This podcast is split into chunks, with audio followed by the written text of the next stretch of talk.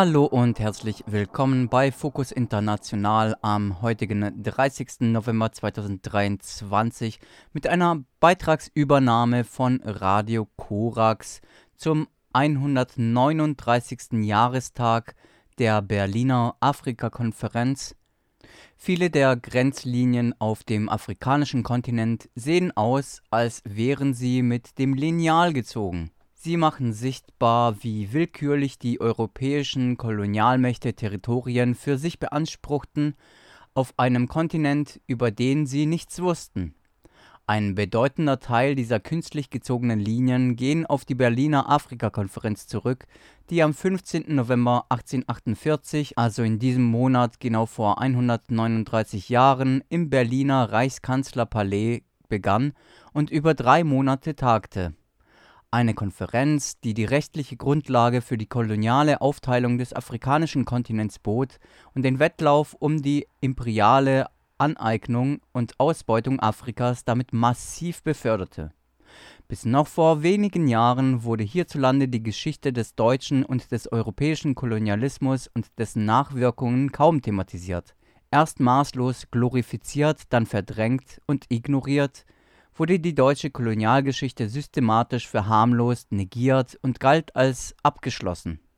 Erst durch den zunehmenden Druck von zivilgesellschaftlichen insbesondere migrantischen und diasporischen Akteurinnen und Initiativen und angesichts von sich lauter artikulierenden Reparationsansprüchen und Rückforderungen von Kulturgütern aus den ehemaligen Kolonien entwickelte sich auf gesamtgesellschaftlicher und politischer Ebene ein wachsendes Bewusstsein für das gigantische Ausmaß an blinden Flecken, die die Aufarbeitung der Kolonialgeschichte bis heute bestimmen blinde Flecken, die so rassistisch strukturiert sind wie das Denken, das die koloniale Geschichte ermöglichte und die neokolonialen Kontinuitäten in unserer Gegenwart fortschreibt.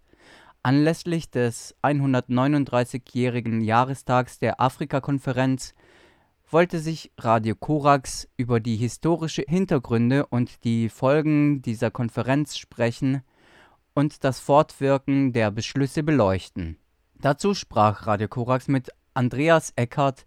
Er ist deutscher Historiker, Afrikawissenschaftler und lehrt an der Humboldt-Universität zu Berlin. Herr Eckert, ich würde gern zuerst mit Ihnen schauen, was der historische und politische Hintergrund der Konferenz war auch als Westafrika-Konferenz oder Kongo-Konferenz genannt, kam am 15. November 1884 unter der Leitung Otto von Bismarcks elf Vertreter der europäischen Kolonialmächte, Russland, die USA und das Osmanische Reich zusammen, um den afrikanischen Kontinent untereinander aufzuteilen und imperial zu verwalten. Die meisten afrikanischen Kolonien waren jedoch bis zu diesem Zeitpunkt unter den europäischen Mächten schon verteilt, so auch Westafrika. Was war also der genaue Anlass der Konferenz und welche Funktion übernahm Bismarck bzw. welche Rolle spielte Deutschland bei diesem Treffen? Ja, zunächst einmal waren die Kolonien in dem Sinne noch nicht verteilt.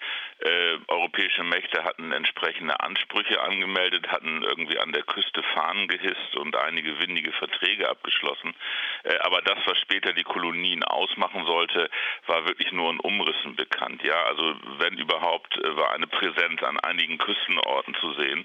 Ähm, deswegen war die äh, Konferenz auch gedacht, um diese Ansprüche dann so zu gestalten, dass sich die europäischen Mächte nicht über afrikanische Besitztümer in die Haare kriegen. Und das war auch der Hintergrund, äh, weswegen Bismarck äh, diese Konferenz einberufen hat. Die Forschung hat sich eine Zeit lang äh, damit auseinandergesetzt, warum ausgerechnet Bismarck, der eher als Kolonialskeptiker galt, nun auf einmal sich an die Spitze eines solchen Unterfangens gesetzt hat. Aber Bismarck ging es primär tatsächlich darum, für das europäische Mächtegleichgewicht, wie es so schön hieß, zu sagen, die Voraussetzungen zu schaffen und eben zu versuchen, dass man sich nicht äh, über Afrika streitet. Das war eigentlich der Hintergrund dieser Konferenz. Und Deutschland hatte natürlich, wie andere Kolonialmächte auch, äh, entsprechende Ansprüche. Deutschland war allerdings ein sogenannter Latecomer, hatte also im Gegensatz zu Frankreich und England ähm, sehr wenig koloniale Erfahrung, wollte nun aber in dieses Geschäft jetzt auch verstärkt einsteigen. Es gab eine ganze Reihe von Initiativen und Interessenten in Deutschland selbst, die dieses äh, koloniale Unterfangen mit unterstützt haben. Also von Wirtschaftskreisen bis zu Missionen und natürlich auch äh, Politikern, äh, die sich davon eben für Deutschland auch einen größeren Mächte- oder Machtanspruch versprachen. Otto von Bismarck spielte da ja dann sozusagen die Rolle des ehrlichen Maklers, um die deutschen Interessen im kolonialen Wettstreit zu verschleiern. Wenn wir jetzt nochmal auf die konkreten Beschlüsse schauen, die Konferenz endete nach drei Monaten mit der Kongo-Akte. Was waren die Beschlüsse und was waren für Folgen damit verbunden? Na, zunächst einmal ähm, war eines der wichtigen oder zentralen Aspekte äh, dieser Konferenz äh, Interessen im großen Kongo-Gebiet. Und da ist es eben dem belgischen König Leopold gelungen, ein Stück weit die anderen Teilnehmer der Konferenz davon zu überzeugen, dass dieses Riesengebiet nun unter seine Verwaltung gestellt äh, werden könnte. Er hat das auch sehr stark als philanthropisches Projekt verkauft, also im Sinne, dass er im Kongo für Zivilisierung äh, sorgen wollte und äh, eben auch die Sklaverei abschaffen wollte. Und dahinter verbarg sich aber ein großes ökonomisches Interesse. Also Leopold war quasi pleite und natürlich haben für ihn wirtschaftliche Interessen, insbesondere die großen Kautschukvorkommen, äh, ein ganz entscheidendes Motiv dargestellt, um dort Belgien bzw. seine Interessen durchzusetzen. Das ist ihm auch ein Stück weit gelungen, wie überhaupt die Konferenz sehr stark sich so einen philanthropischen und ähm, Charakter gab, also ähm, die Bekämpfung der Sklaverei und die Durchsetzung europäischer Zivilisation äh, stand also ganz vorne. Und darüber hinaus gab es eben äh, eine Reihe von Arrangements, wo man sich gegenseitig dann akzeptierte, wenn irgendwo Grenzen gesetzt worden sind. Also im Grunde ging es darum, wirklich sowas wie ein Arrangement zu finden, dass man sagt, okay, also dann und dann unter diesen Umständen äh, akzeptieren wir, dass die andere Macht eben in diesem Gebiet äh, kolonial äh, regieren kann. Und das hat, äh, wenn man das aus der Perspektive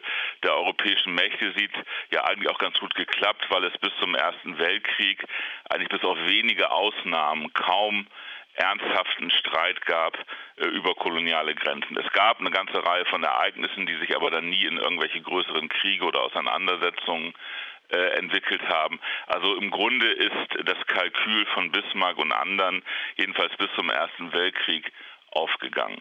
Sie haben es gerade schon angesprochen, dieser Deckmantel der noblen Ziele, unter denen die Konferenz abgehalten wurde, wie die Unterbindung des Sklavenhandels, die Erforschung Afrikas oder auch diese offizielle Devise, diesen, ja, in Anführungszeichen dunklen, also unzivilisierten Kontinent, das Licht des aufgeklärten Europas, so wurde es ja genannt, zu überbringen. Ich würde gerne mit Ihnen nochmal auf die vielschichtigen Konsequenzen schauen, die die Konferenz für den afrikanischen Kontinent bedeutete. Welche ideologischen und politischen Mittel wurden denn gewählt, um die eurozentrische Vision eines anderen Afrikas zu erzwingen und wie wurde diese vermeintliche Zivilisierung, diese, äh, ja, diese vermeintliche Aufklärung im, im, europäischen Sinne geführt und mit welchen Konsequenzen? Na gut, das war natürlich zunächst einmal ein langfristiges ähm, Unterfangen, weil man muss sich vor Augen führen, dass die europäischen Mächte natürlich zahlenmäßig viel zu schwach waren, also in ihrer Präsenz vor Ort, um tatsächlich jetzt äh, 0, nichts ihre Interessen durchzusetzen. Von Anfang an äh, mussten sie sich also mit auch lokalen Herrschern irgendwie arrangieren um bestimmte Interessen durchzusetzen. Äh, und ähm, wenn man so will, eine bittere Ironie war, dass diese lokalen Herrscher oft zu denen gehörten, äh, die lange vom Sklavenhandel und von Sklaverei profitiert hatten. Äh, das heißt, das große ideologische Projekt, die Sklaverei abzuschaffen, hat vor Ort auf drei, vier Jahrzehnte gedauert und war nicht unbedingt nun Maßnahmen der Kolonialherren geschuldet, sondern Teil einer komplexeren Entwicklung. Ansonsten war natürlich Kolonialismus immer ähm, oder beruhte immer auf dieser Idee von Hierarchien und von einer sozusagen Überlegenheit der Europäer oder der Weißen gegenüber der schwarzen Bevölkerung, also schon sehr klar auch eine rassistische äh, Konnotation. Und es gab eben eine Reihe von Instrumenten, denen die Kolonialmächte versucht haben, ihre Interessen durchzusetzen das, äh, und ihre Ideologie äh, ein Stück weit einzupflanzen. Also natürlich äh, in ökonomischer Hinsicht der Versuch vor allem europäische Unternehmungen profitieren zu lassen von den Bodenschätzen des Kontinents, aber in ideologischer Hinsicht natürlich auch der Versuch, eine bestimmte Art von Bildung zu vermitteln, wobei es nie darum ging, die Afrikanerinnen und Afrikaner irgendwie sozusagen auf den europäischen Stand zu bringen, sondern es musste immer eine gewisse Distanz gewahrt bleiben. Das hat eigentlich das koloniale Projekt fast bis zum Ende charakterisiert, dass es immer darum ging, die Afrikaner in gewissermaßen auf Abstand zu halten und die Hierarchie auf verschiedenen Ebenen ökonomisch, politisch äh, und äh, ideologisch, kulturell aufrechtzuerhalten. Aber nochmal, das war natürlich ein langer und sehr, sehr, sehr vielschichtiger Prozess, der sich über viele Jahrzehnte hinzog und natürlich auch als langfristiges Projekt angelegt war aber eben mit Spuren, äh, die wir heute noch ähm, sehen können, nämlich in der Tatsache, äh, wie wir weiterhin oder viele jedenfalls auf Afrika und seine Bewohnerinnen und Bewohner blicken, auf die Tatsache, wie Afrika oder viele afrikanische Staaten sich ökonomisch sozusagen in der Weltwirtschaft situieren, immer noch auf die Rolle des Rohstoffproduzenten festgeschrieben sind, wo die Gewinne von einer kleinen lokalen Elite, aber vor allem dann auch von äh, nicht-afrikanischen Unternehmungen eingefahren werden. Also da sehen wir sozusagen äh, einen, einen, einen sehr langen Weg. Natürlich ist es jetzt schwierig, den immer oder alles auf die äh, Berliner Afrika-Konferenz zurückzuführen, aber hier wurden sozusagen Grundsteine gelegt, mit denen wir bis heute zu tun haben. Und wenn wir jetzt nochmal einen Schritt zurückgehen, wie lange hat es denn gedauert nach der Konferenz, bis Afrika dann kolonial erschlossen war und wie haben sich die Kräfteverhältnisse da verhalten? Können Sie da nochmal drauf eingehen? Zunächst einmal äh, waren ja diese Kolonien vor allem auch, ähm, sagen wir mal, militärisch organisiert äh, und sehr stark sozusagen von, von einer militärischen Perspektive beherrscht. Und was Kolonial Herren in der Regel gemacht haben, war das, was ein Soziologe mal die Politik des selektiven Terrors genannt hat. Also zu versuchen, dort, wo es Widerstand gab und dort, äh, wo Interessen durchgesetzt werden mussten, das mit brutaler Gewalt zu tun. Also ne, Leute öffentlich auszupeitschen, äh, bestimmte äh, lokale Anführer, wenn sie sich nicht mit den Deutschen arrangieren wollten, öffentlich zu, zu erhängen. Und so haben die Kolonialmächte eigentlich sowas wie Inseln der Herrschaft erstmal geschaffen. Also keineswegs waren alle Kolonien jetzt flächendeckend beherrscht bis zum Ende der Kolonialzeit war das in, gerade in, sagen wir mal, größeren Territorien äh, nicht der Fall. Aber schon langsam der Versuch, sich zumindest da festzusetzen, wo es größere ökonomische oder auch politische Interessen gab. Und das war auch, wie gesagt, ein langsamer Prozess. Man darf sich das nicht so vorstellen, als wenn die Europäer gleichsam mit unwiderstehlicher Macht dann da in den Kolonien eingefallen sind, sondern das war sozusagen stückweise, haben sie versucht, äh, sich festzusetzen und einen zunächst sehr fragmentarischen, fragilen kolonialen Staat aufzubauen. Und es ist bezeichnend, dass die ersten richtig größeren kolonialen Kriege, also und natürlich haben wir hier im deutschen Kontext besonders grausame genozidale Kriege, nämlich den in, im damaligen Deutsch-Südwestafrika, heute Namibia und auch den Machi-Machi-Krieg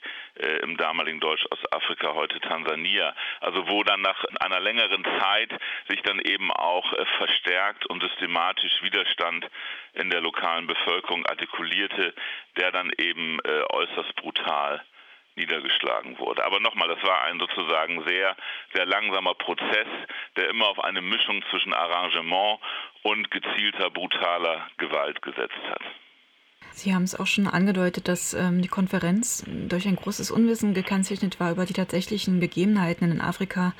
Kaum einer der Teilnehmer hatte zum Beispiel eine genaue Vorstellung von der Geografie des Kontinents, weshalb die Grenzen halt auch sehr willkürlich gezogen wurden. Ja, über Gebiete, die größtenteils ähm, den europäischen Kolonialmächten völlig unbekannt waren. Und so wurden Kunststaaten geschaffen, deren Grenzverläufe innerafrikanische Konflikte teilweise bis heute prägen. Indem die Kolonialmächte nach eigenen Berlin Grenzen festsetzten, widersprachen sie auch der dort weit verbreiteten nomadischen Lebensweise. Diese zeichnete sich durch feststehende Personenverbände aus, die ständig weiterzogen, sich nur für kurze Zeiträume in Siedlungen aufhielten und Territorialstaaten deswegen völlig überflüssig machten. Welche Konsequenzen ergaben sich denn daraus, dass Menschen eine völlig andere räumliche Denkweise aufgezwungen wurde, die ihm dann territorial strukturiert war? Ja, da gibt es sozusagen zwei Dinge zu unterscheiden. Natürlich haben die Grenzen auch vielleicht sozusagen bestimmte Gesellschaften zerschnitten oder bestimmte Räume getrennt, die vorher sozusagen äh, mehr einheitlich waren. Nur war natürlich auch, das muss man sehen, lange Zeit diese kolonialen Grenzen sehr porös. Also Leute haben natürlich weiterhin sozusagen diese Grenzen durchschritten und ne, haben sich nicht so viel darum gekümmert. Auf der einen Seite französische, auf der anderen Seite englische Herrschaft sich artikulierte. Auf der anderen Seite hat eben, das haben Sie gesagt, sozusagen dieses, diese neue Idee, dass Herrschaft sozusagen territorial organisiert ist über einen bestimmten Raum. Das hat natürlich aber auch dazu geführt, dass Gesellschaften, die vorher nichts miteinander zu tun hatten, äh, sich auf einmal arrangieren mussten. Und in ihrem Versuch, irgendwie das aus ihrer Sicht durcheinander zu ordnen, haben sich eben Europäer, Afrikaner auch als sozusagen Menschen vorgestellt, die in irgendwelchen Einheiten leben äh, und haben diese Einheiten dann als Stämme bezeichnet. Und sozusagen überhaupt die Idee, dass Afrika vor allem in Stämmen organisiert ist, ist zum Teil einfach ein Konstrukt. Es ist natürlich auch eine Realität. Also die Stämme wurden nicht, wie man das in der Forschung eine Zeit lang gedacht hat, quasi erfunden. Sie basierten schon auf bestimmten, sagen wir mal, ähm, gesellschaftlichen Arrangements. Aber ein Stück weit waren sie eben auch ähm, sozusagen der Versuch, der Europäer äh, Ordnung in das vermeintliche Chaos zu bringen und irgendwie afrikanische Gesellschaften sozusagen so zu sortieren, dass sie leichter beherrschbar waren. Und auf, auf diese Art und Weise ist dann sozusagen das Bild von Afrika entstanden als eine mit dem Stamm als zentraler Gesellschaftsform und diese Vorstellung wurde ein Stück weit eben dann auch Realität, weil sich Afrikanerinnen und Afrikaner dann in dieser neuen Ordnung auch versucht haben zu arrangieren und mit diesen neuen Möglichkeiten, die dadurch geschaffen wurden, natürlich auch zu spielen. Aber das ist sicherlich eine der fundamentalen Veränderungen, Transformationen, die die Kolonialherrschaft mit sich gebracht hat, nämlich sozusagen, dass Herrschaft nun sukzessive eher territorial gedacht und praktiziert worden ist. Mich würde trotzdem noch mal interessieren, welche Folgen hatte diese Gewalt für die unterschiedlichsten Ethnien, wo diese plötzlich eine nationale Identität übergezwungen wurden, gerade auch im Hinblick auf die Gegenwart in Afrika. Wie sind diese Nachfolgen der Konferenz ähm, heute spürbar? Wie sind diese Grenzkonflikte, die ihnen anderen vererbt hatten, heute präsent? Wie wird damit umgegangen? Und warum sind diese arbiträren Grenzen der afrikanischen Herrschenden nach dem Ende der Kolonialherrschaft beibehalten wurden. Nach der Unabhängigkeit, die meisten afrikanischen ehemaligen Kolonien sind ja um 1960 unabhängig geworden, gab es natürlich schon größere Debatten darum, ob Afrika sich jetzt auch neu organisieren und die alten kolonial geschaffenen Grenzen abstreifen sollte. Also der, der Dame, der erste Präsident Ghanas, Kwame Nkrumah, der nun ein erklärter Panafrikanist war, hat sehr stark eben auch für ein panafrikanisches Konzept plädiert und gesagt, das ähm, ist äh, für Afrika fatal, weil viele der Staaten, dieser neuen Staaten sind viel zu klein und viel zu schwach, um alleine bestehen zu können in einer Welt, die ja damals von Großmächten und vom Kalten Krieg geprägt waren. Er hat sich aber nicht durchsetzen können, äh, weil natürlich sozusagen mit den neuen Staaten auch für die, die die Länder in die Unabhängigkeit ähm, äh, getragen haben, neue Machtfunde und, und Möglichkeiten verbunden waren. Also haben sich dann auf der Konferenz der Organisation Afrikanischer Einheit in Addis Abeba die meisten dafür entschieden, doch die kolonialen Grenzen und die äh, kolonial geschaffenen Territorien nun als Nationalstaaten weiterzuspielen, auch weil sie und wahrscheinlich auch zu Recht befürchtet haben, dass alles andere, und da gab es ja nun auch genügend Erfahrungen aus der europäischen oder aus der Weltgeschichte, in eine Vielzahl von Kriegen und Konflikten münden würde. Und man muss sagen, dass sich bei all den Problemen und all den sozusagen Absurditäten, die sich daraus ergeben haben, dass wir Riesenstaaten haben wie Nigeria und sehr kleine Staaten wie, wie Togo, das ja wie so eine Art Handtuch da irgendwie der westafrikanischen Küste so reingequetscht ist, dass trotzdem wir vergleichsweise wenig größere Grenzkonflikte hatten und auch nur sehr, sehr wenige Abspaltungen und tatsächlich erfolgte Neugründung von Staaten. Biafra in Nigeria war das erste große Beispiel. Vorher schon um 1960 äh, in, in, in, der ehemaligen belgischen Kongo der Versuch, die sehr rohstoffreiche Region Katanga abzuspalten. Das hat zu enormen Auseinandersetzungen, zu Kriegen, zu Elend geführt. Und das war auch nochmal ein Warnsignal für viele äh, afrikanische Politiker dieser ersten Generation zu sagen, nein, wir wollen jetzt hier nicht anfangen, irgendwie noch einzelne Regionen wieder abzuspalten und die ganzen Grenzen neu aufzumischen. Und dann hat es eben später Eritrea und jetzt Südsudan gegeben. Aber ansonsten haben sich diese kolonialen Grenzen in irgendwie bemerkenswerter Weise gehalten. Und inzwischen, das sagen jedenfalls viele jüngere Forschungen, haben sich auch sowas wie Nationalstaaten und auch sozusagen sowas wie nationale Identitäten durchaus gebildet, die auch ähnlich wie in Europa jetzt nicht fest gemeißelt sind. Es gibt Auseinandersetzungen, es gibt sozusagen die Frage, wer gehört dazu und wer nicht, was macht eine nationale Identität aus. Aber es wäre jetzt auch falsch zu sagen, Afrika immer noch als einen Kontinent zu sehen, in dem gefakte oder nicht richtige äh, Nationalstaaten irgendwie existieren, sondern inzwischen sind diese Staaten und die Nationalstaaten genauso aufgestellt, haben ähnliche grundsätzliche Konflikte wie Nationalstaaten überall in der Welt. Bis heute werden die willkürlichen Grenzziehungen, die während und nach der Berliner Konferenz gezogen wurden, mitunter auch als Ursprung der erhöhten Armut und der gesellschaftlichen Instabilitäten in vielen der Gebieten betrachtet. Wie schätzen Sie diese Perspektive denn ein? Ist diese Sichtweise nicht äh, radikal verkürzt, wo Sie diese Instabilitäten nur aufgrund einer Spätfolge der künstlichen Grenzziehungen ableitet? Ja, das wäre in der Tat verkürzt. Also ich glaube, äh, man täte gut daran, sich die Geschichte doch als etwas komplizierter und komplexer vorzustellen.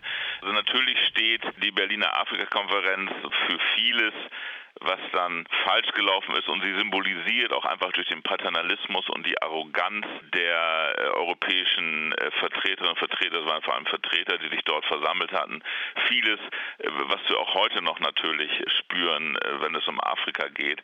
Aber jetzt irgendwie kurz zu schließen und zu sagen, da liegt die einzige oder die zentrale Wurzel für viele Übel, mit denen wir heute noch in Afrika konfrontiert sind, das wäre zu falsch. Und nochmal, Afrika ist inzwischen natürlich auch ein sehr komplexes Gebilde mit mehr als 50 Staaten, die zum Teil durch sehr, sehr unterschiedliche Konstellationen charakterisiert sind. Auch da täten wir gut daran, so ein bisschen zu differenzieren, uns auch genauer anzuschauen, wie sich bestimmte Regionen entwickelt haben ähm, und wie sich andere entwickelt haben. Und die Probleme sind nicht essentialistisch gesehen afrikanisch, sondern sie betreffen ne, bestimmte, bestimmte Staaten oder bestimmte Regionen in ganz bestimmter Weise. Also ich glaube, da wäre es gut, jetzt nicht allzu eindimensional alles auf äh, die drei Monate in Berlin 1884, 85 zurückzuführen.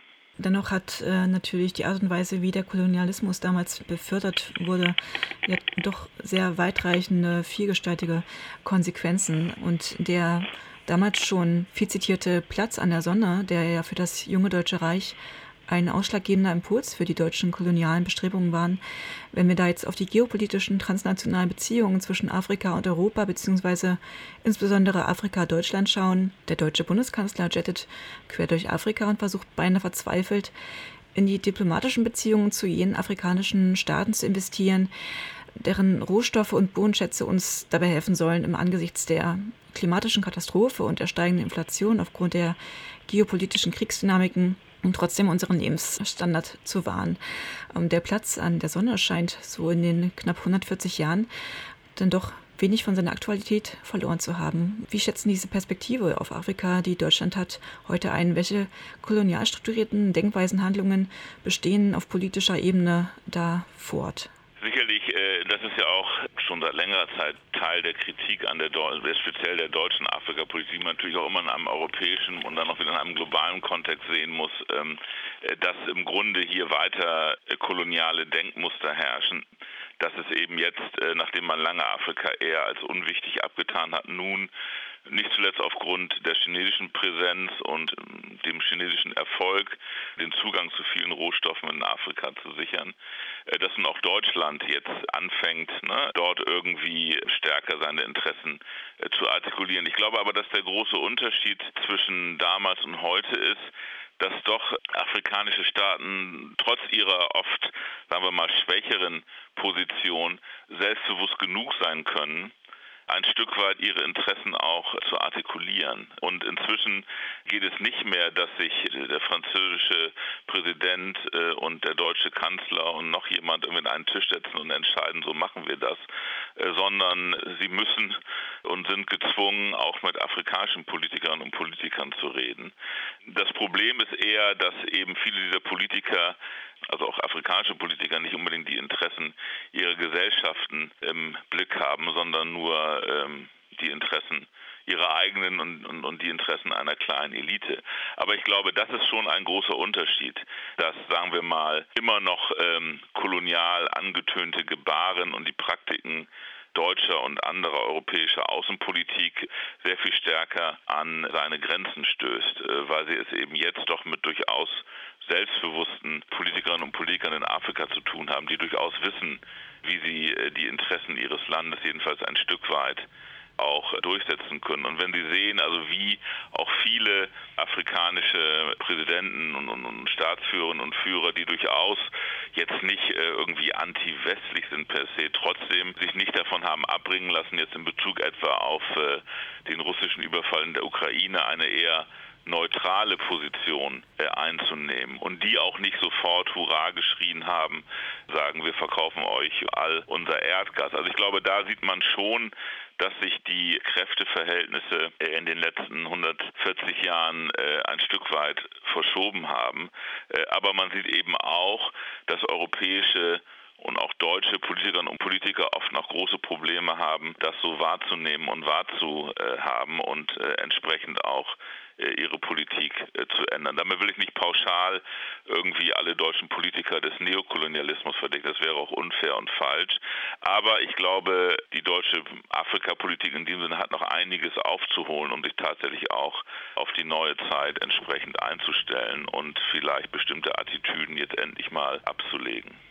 Ihr hörtet ein Gespräch mit Andreas Eckert, dem Historiker, Afrikawissenschaftler und dem Lehrbeauftragten an der Humboldt-Universität zu Berlin zum 139. Jahrestag der Berliner Afrika-Konferenz. Eine Beitragsübernahme von Radio Korax. Und damit endet Fokus International am 30. November 2023 mit herzlichen Dank fürs Hören. Am Mikrofon verabschiedet sich Keks.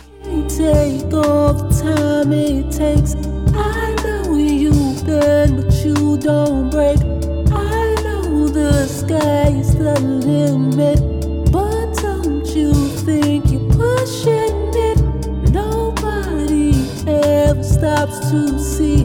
Just what reality might be.